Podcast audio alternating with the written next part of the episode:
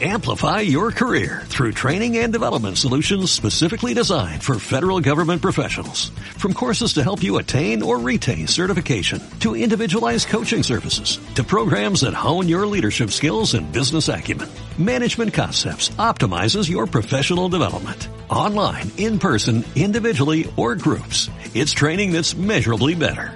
Learn more at managementconcepts.com. That's managementconcepts.com.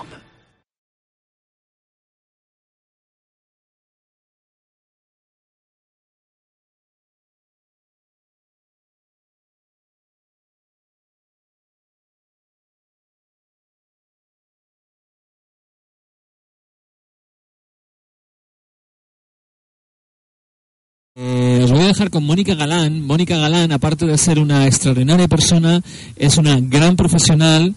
Ella tiene mucho que ver en todo el desarrollo del coaching, sobre todo con el mundo de la oratoria o el mundo de, mundo de saber, saber hablar en público. Tiene una experiencia fabulosa, ha estado trabajando con los mejores en todo este proceso y este año, este año y el que viene, prometen ser los años de Mónica Galán. Hacer una foto de quién es ella y luego haceros fotos con ella, porque esta persona va a petar. Va a petar el mundo, quiero decir, no, no tú. va a petar el mundo. Se va a comer el mundo con patatas. Y va a ser una persona que la vais a ver porque es una, desde mi punto de vista, una de las mejores personas que, que, que, se maneja en público, que se maneja a la hora de hacer ponencias, porque además tiene un sentido del humor que me, te mueres de risa con ella. Eh, las personas que estáis alrededor de ella lo sabéis. Y para mí es importantísimo estar con personas que tengan un gran sentido del humor y ella lo rezuma. Así que disfrutar muchísimo de ella. Nos hemos comido con el tema del descanso cuarto de hora de su ponencia, con lo cual vamos un cuarto de hora un poquito más tarde. Te vamos a mantener tu media hora, ¿vale? Porque es responsabilidad nuestra el haber llegado un poquito más tarde. Así que es, recorta un pelín, pero ya está. Así que disfrutar muchísimo de Mónica. Un fuerte aplauso para ella.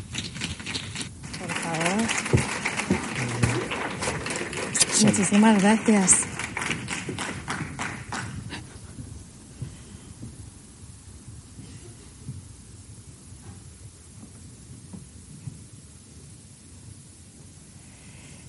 ¿Cuántos de vosotros y vosotras sabéis más o menos a esta altura algo sobre coaching?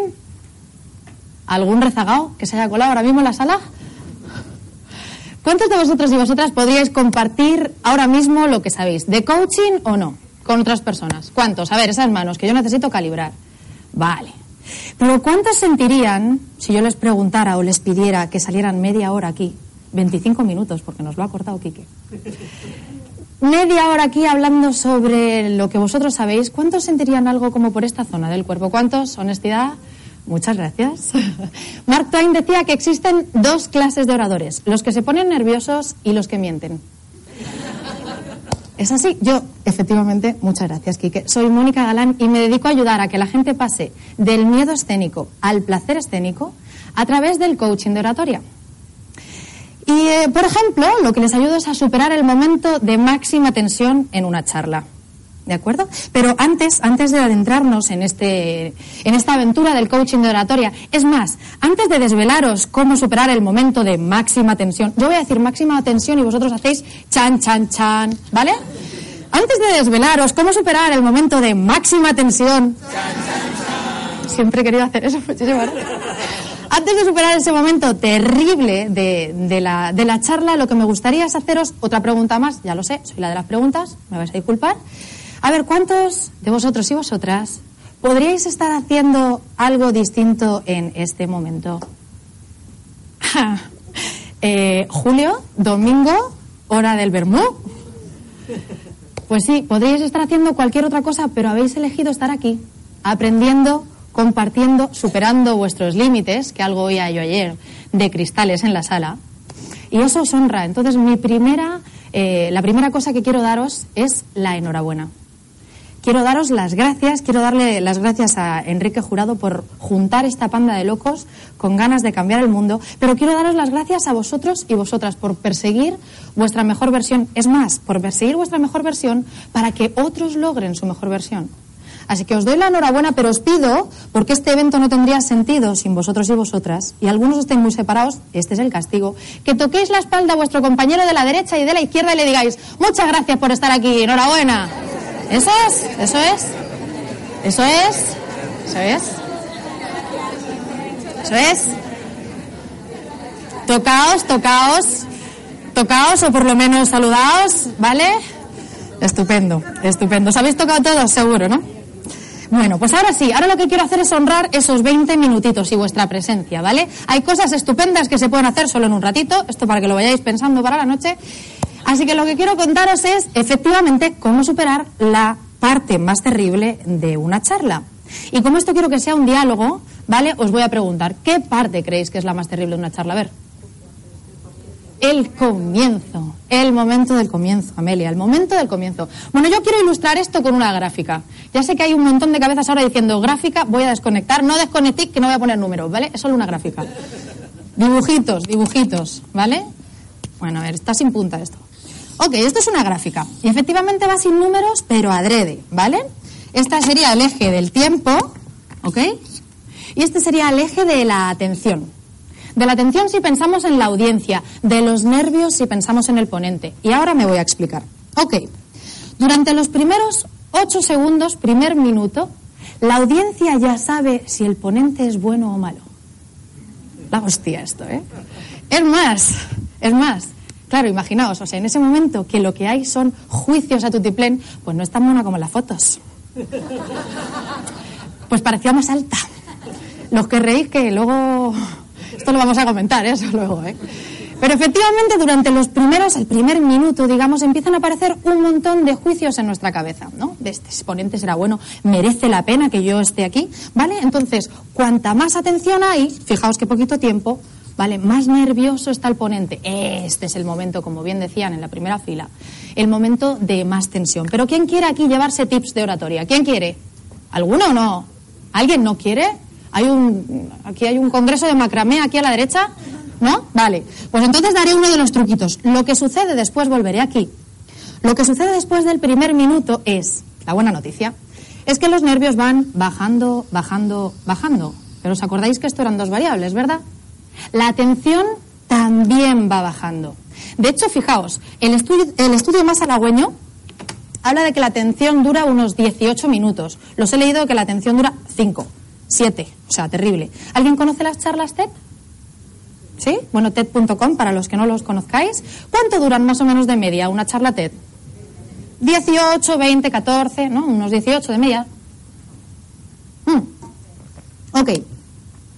Pues durante esos 18 minutos, efectivamente, lo que va haciendo la atención es tú, bajar, bajar, bajar.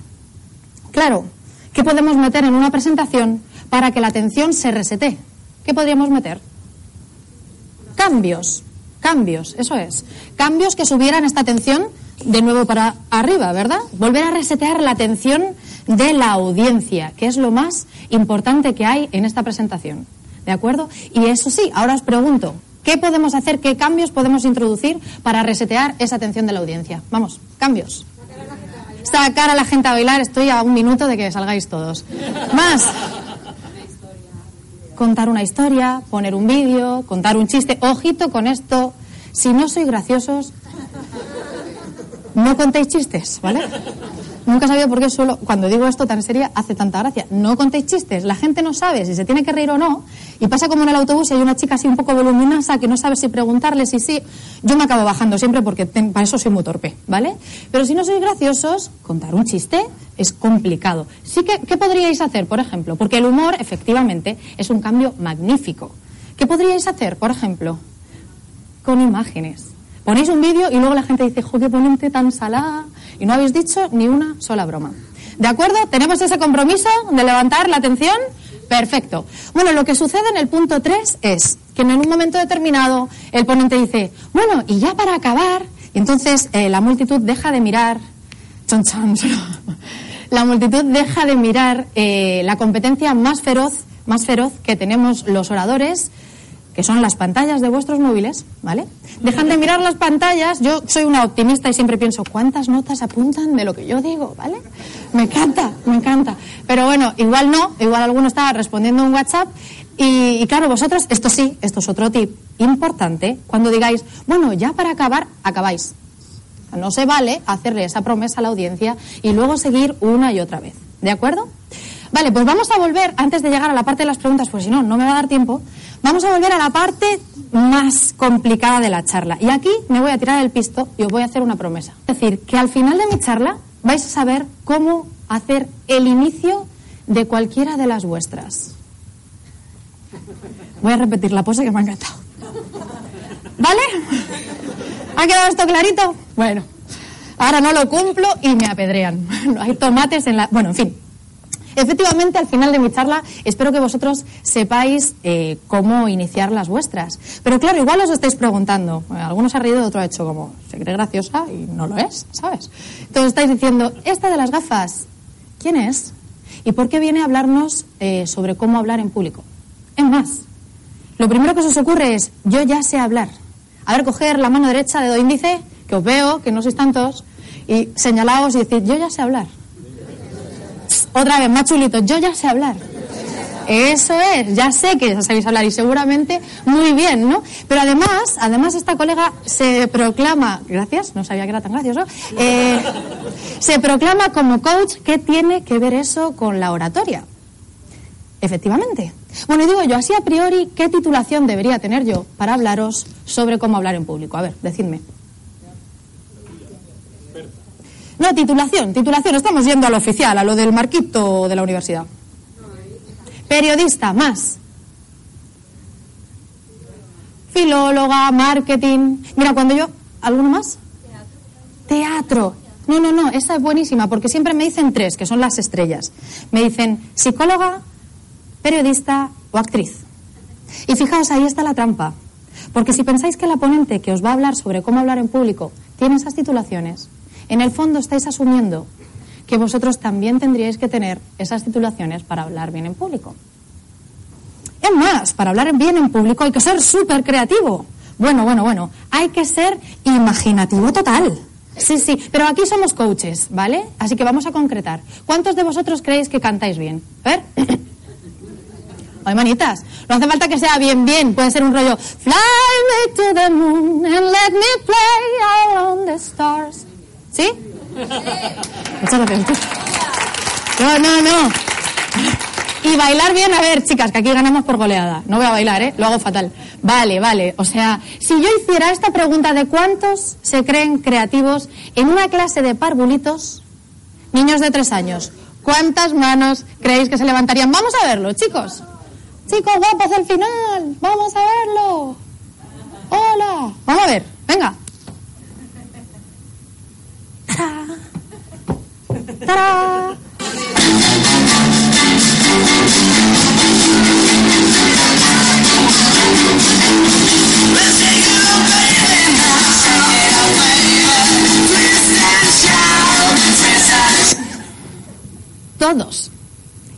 hecho esta pregunta en una clase con chicos de, iba a decir cuarto de la ESO, pero no voy a saber qué edad tienen en cuarto de la ESO.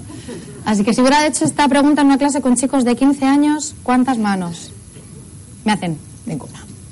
Y digo yo, ¿qué diantres? Estoy haciendo un esfuerzo por no decir palabrotas. Gracias, mamá. Está aquí mi madre. Es la primera vez que me pongo nerviosa hablando en público desde hace un montón de tiempo. Mi madre y mi padre, maravillosos. ¿Les podemos dar un aplauso, por favor?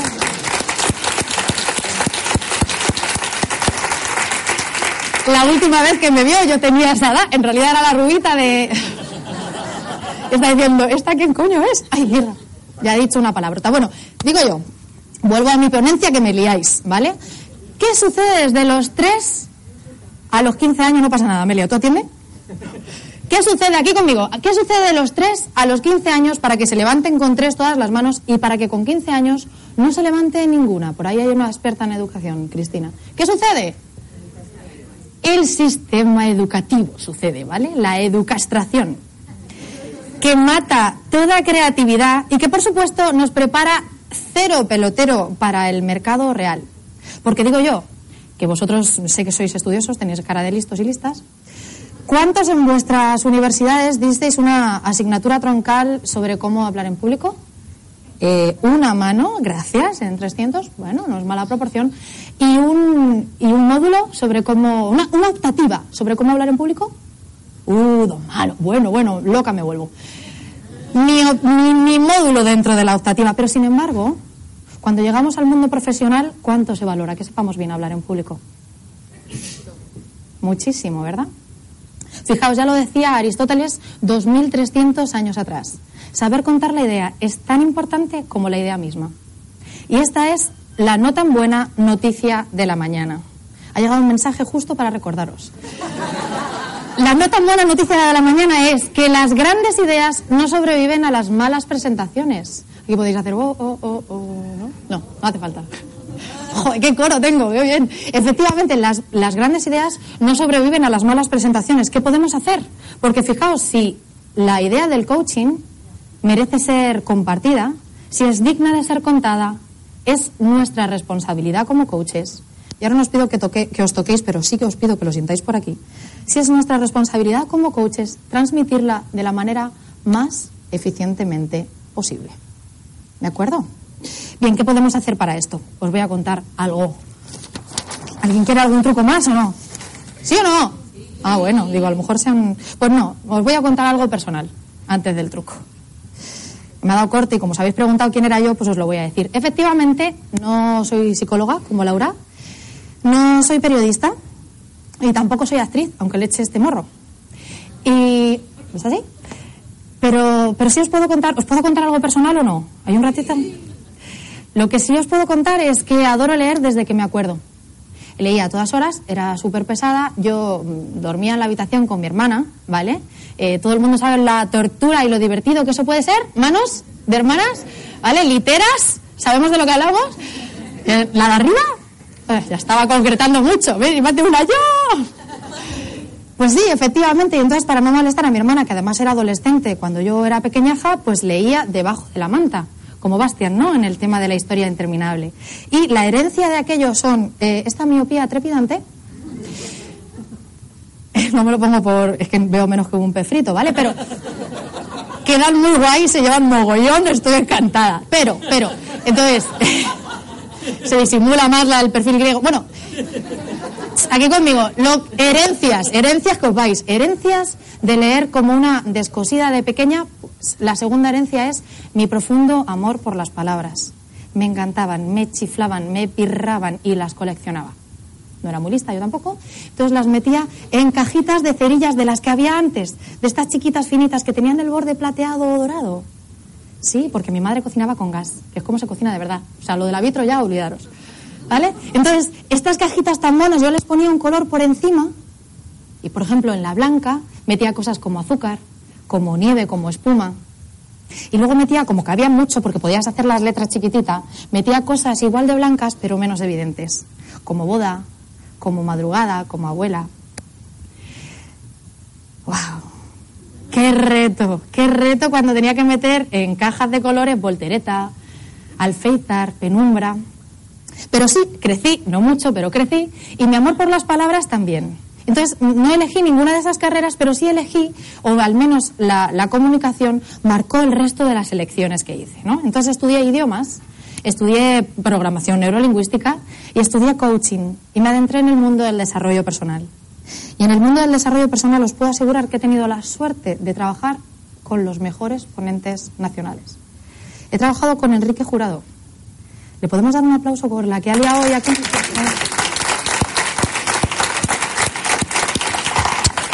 Con el que di mi primera charla de comunicación, años A, sé que parezco por mi sentido eh, atractivo físico, parezco muy joven, pero no lo soy.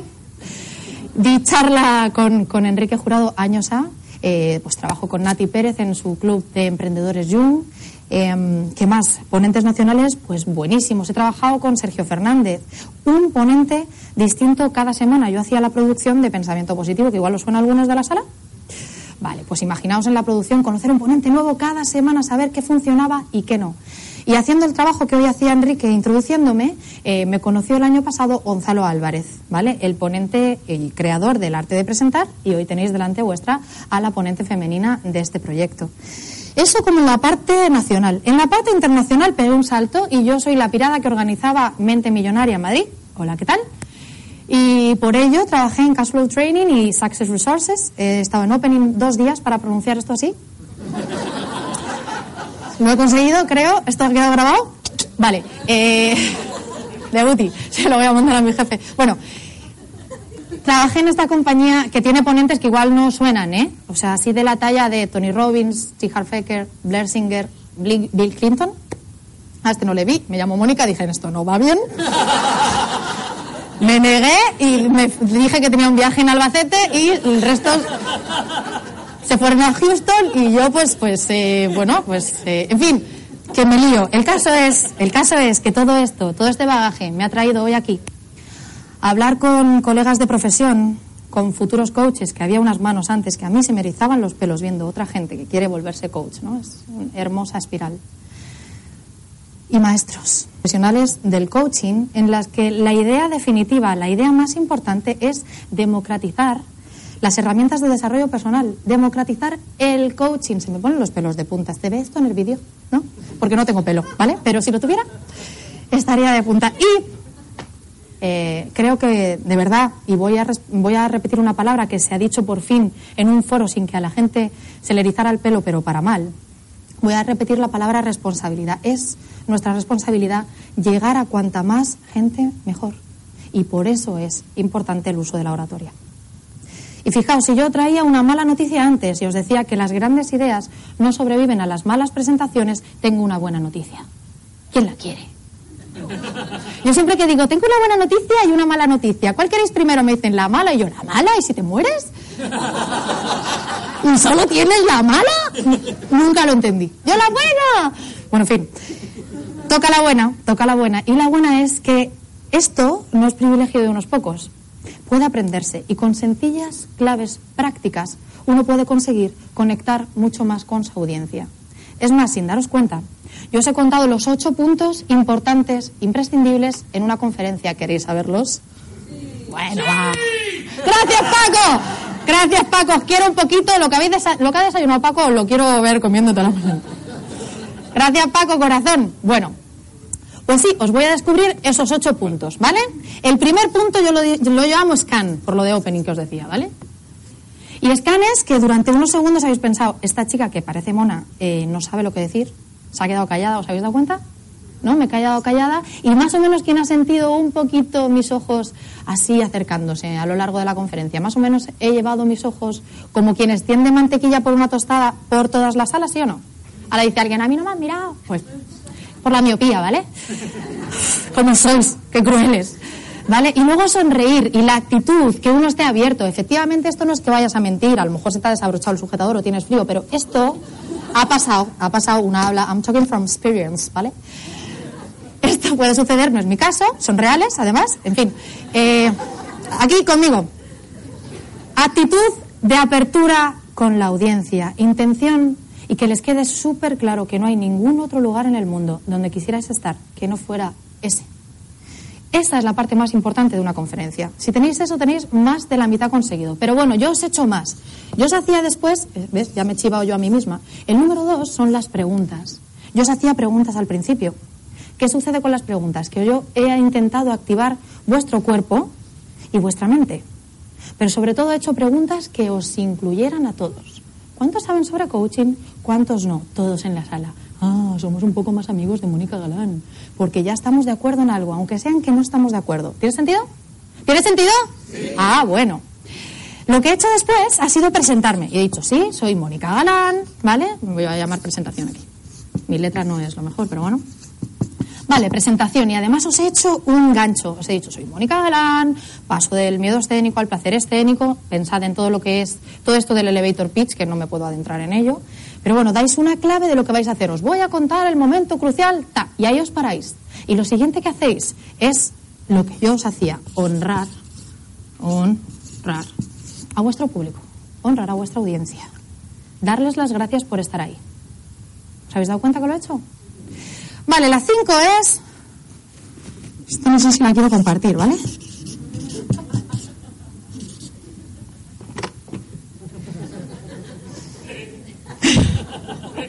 Si os cuento esto y ahora sois vosotros los que subís todo el rato al escenario. Bueno. QHAPM, ¿verdad? Punto 6. Alguien que me pregunte por... ¡Ah! Gracias por hacerme esta pregunta. ¿Qué hay ahí para mí? Yo os he contado que hoy vamos a hablar de cuál era, cómo superar QHAPM, qué hay ahí para mí. Yo os he contado, os voy a contar cómo superar el inicio de la charla, cómo estructurarlo y cómo ponerlo. ¿De acuerdo? Y luego, ¿qué ha sucedido? Ha sucedido lo siguiente.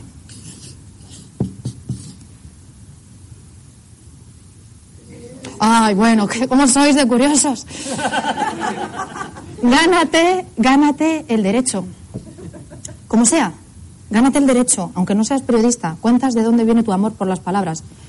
Yo puedo haberme ganado el derecho de contaros que estoy aquí hablando de cómo hablar en público, tras haber modelado a cientos de ponentes en los últimos dos años. ¿Puedo haberme ganado vuestro derecho?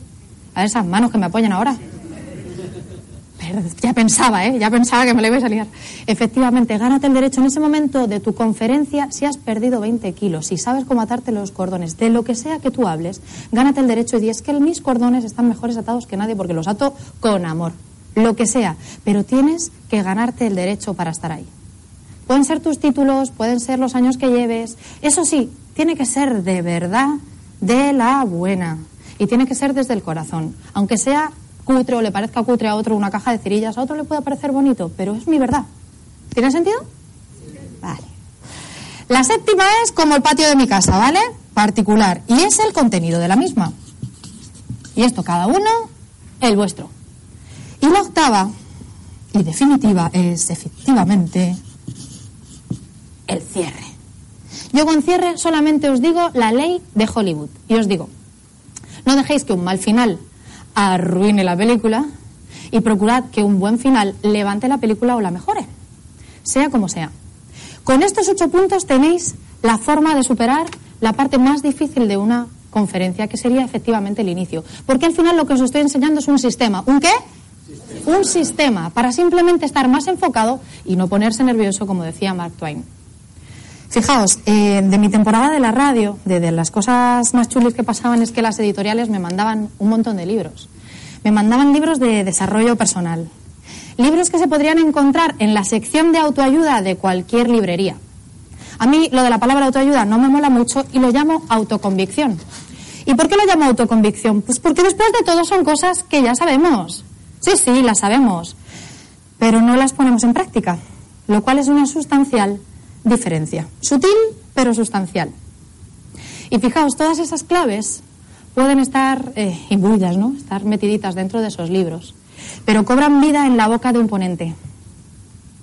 Y la frase más adecuada, en el momento más oportuno, puede marcar, puede ser el revulsivo de que una persona haga su cambio definitivo puede implicar eso que buscamos tanto, el antes y el después, ser un momento bisagra. Y yo os pregunto, ¿y si fueras tú, tú, tú o tú, quién la pronunciarais? Muchísimas gracias.